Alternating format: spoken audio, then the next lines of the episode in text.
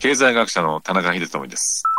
今日は新型コロナウイルスの危機の経済についてお話ししたいと思います。新型コロナウイルスの影響で退学を検討している学生が20%先月末にある学生団体が発表したアンケート結果が大きな話題を呼びました未来授業今週の講師は経済学者で上武大学ビジネス情報学部の教授田中秀富さん。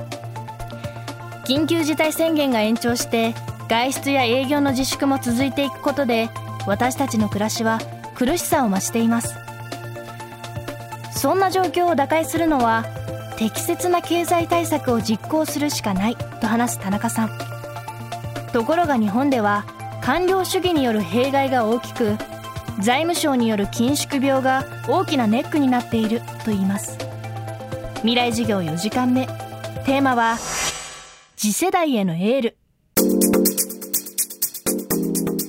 まず一つはですね、官僚の性格として、自分の上司とかですね、先輩たちがやっていたことを否定することできないんですよ。私の記憶だともう1970年代の終わりから財政危機をですね、当時は大蔵省って言ったんですけど、財務省はですね、ずっと唱えてるんですよ。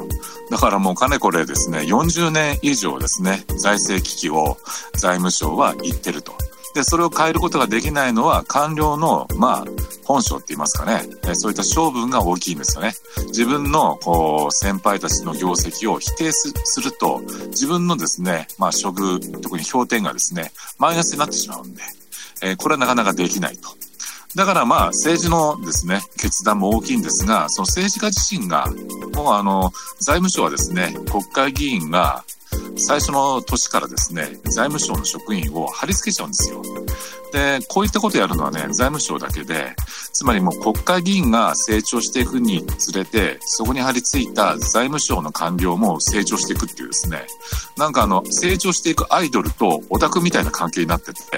これ、そうなっちゃうとですね、政治家の方も財務省の職員をですね、無限にできなくなっちゃうんですよね、人間的に情が移っちゃって。まあそういったあの人間的なですね、関係を利用して、財務省は今まで国会議員をかなりコントロールしてきたんですよね。もうね、人情を使って、あの、財務省は政治家を動かす。政治家の人たちっていうのはですね、やっぱ国のことを考えると。これかなりね、感情が熱いって言いますかね。情が熱い人たち結構多いんですよ。まあ、皆さん政治家結構批判する人も多いと思いますが、その政治家の特徴って言いますかね、それにつけ込んでるんですよね。もう財務省の職員が政治家から見ると昔から馴染みのある不安に見えちゃうんですよね。そうするとですね、なかなかこれ無限にすることできないんですよね。やっぱ、あの、その人たちの意見を聞いてしまう。そんな政治家いっぱいいますよ、本当に。旧態依然とした日本の政策に批判的な目を持ってほしい。経済学者の田中秀富さんによる未来授業。最後は、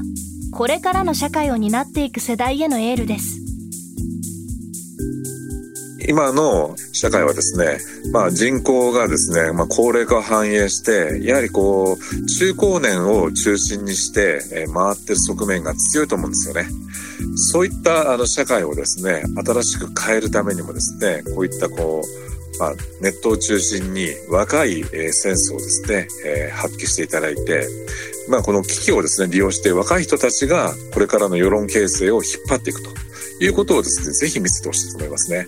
あなた方の言ってることは古臭いということをですね、面と向かって言ってほしいと。実際に日本の政策、経済政策もそうですが、非常に古臭いままで、官僚的な飲酒で埋まってるわけですよね。そういったものを破る声をですね、えー、ぜひ若い方々に期待したいと思ってますよ。期待というか、脅威として感じたいと思ってます、いつも。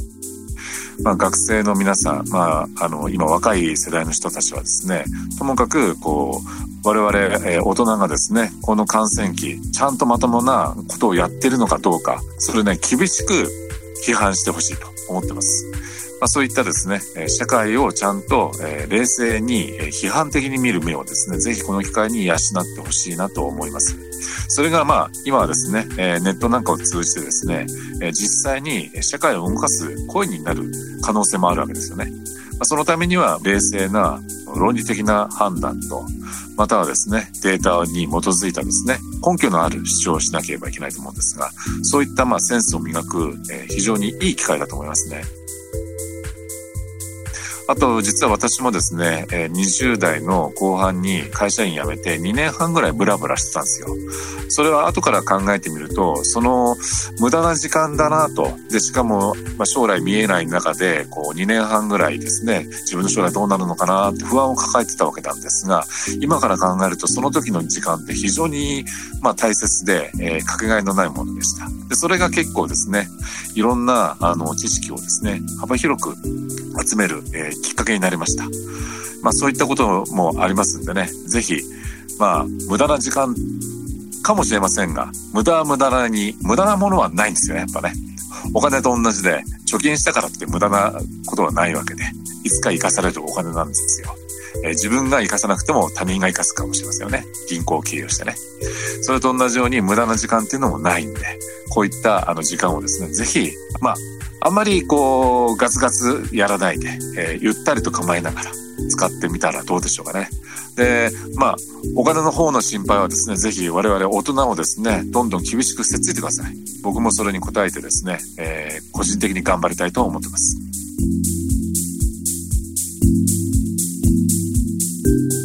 未来授業。今週の講師は、経済学者の田中秀富さん。今日のテーマは、次世代へのエールでした未来授業